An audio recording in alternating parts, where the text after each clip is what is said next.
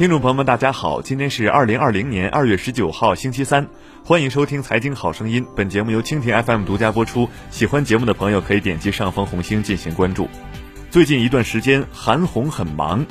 从一月二十五号开始，她每天都会转发韩红爱心慈善基金会的微博，上面会详细列举项目进展，详细到一台呼吸机的去向，四十八包医用消毒湿巾去了哪儿。此前，韩红没有日更微博的习惯。特殊情况下，韩红爱心慈善基金会的优秀表现格外突出，这让基金及韩红本人也被推至舆论关注的焦点。韩红是做公益的明星中最为知名的之一，一直以来，大众对于明星做公益的了解程度，大部分只限于捐了多少钱这个层面。韩红及其基金的表现，让大众愿意进一步了解明星的慈善公益行为。事实上，做慈善、投身公益事业的难度并不低。受制度、环境以及组织管理能力水平影响，明星们的公益事业曾在过去一段时间常陷入信任危机中。赢得美誉后，很可能面对的就是争议。做好事难，把好事做好其实也很难。在法律定义中，明星也是个人。对于个人而言，做公益和投身公益事业难度和门槛大不相同。通常，明星参与公益的方式包括公益代言、慈善捐款、专项基金、基金会四种。这四种方式参与的难度和专业度是逐步递增的。门槛最高的基金会是非营利性法人，是一个需要完整组织架构和管理团队的非营利公司，运作起来仅依靠明星个人肯定无法实现。除了需要团队运作，在二零一六年《中华人民共和国慈善法》颁布前，明星成立基金会还面对着更多难关。在我国，基金会分为公募和非公募两种。依据相关条例，民间组织和个人设立公募基金会在法律上是可行的，但早期能获得批准的只是个例，有公募资格的依然需具有官方背景。另外，根据规定，内地的基金会实行登记管理机关和业务主管单位双重管理。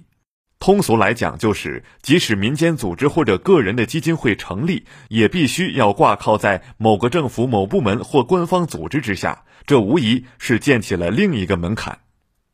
大众对公众人物的关注和监督，意味着明星的知名度和影响力在帮助基金会快速募集资金的同时，一旦在信息披露、组织运营方面出现问题，明星本人以及基金会都会陷入信任危机中。除了基金会信息不够透明、管理不成熟等问题，明星做公益活动时也曾被大众质疑是作秀。二零一二年，韩红爱心慈善基金会正式成立。韩红爱心慈善基金会最初选择了非公募的方式，韩红的朋友及众多娱乐圈明星是主要捐赠者。但也正是因为每次公益活动会有多位明星加入，同时多家媒体都对此进行报道，网络上关于韩红公益慈善作秀的声音就一直都存在。面对质疑，韩红用基金会日益完善的工作和逐步提升的专业度给出答案。除了必要的年度财务报告，韩红爱心慈善基金会对于每次活动的进度、捐赠明细都进行了详细说明和公示。各个银行的汇款明细也是每三个月汇总和公布一次。而此次疫情援助活动中捐赠和接收的高效率，也进一步证明了基金会的工作能力。一路摸爬滚打、吸取教训的慈善基金会，除了加强信息的披露透明度和及时性，也在以去个人化理念进行改革。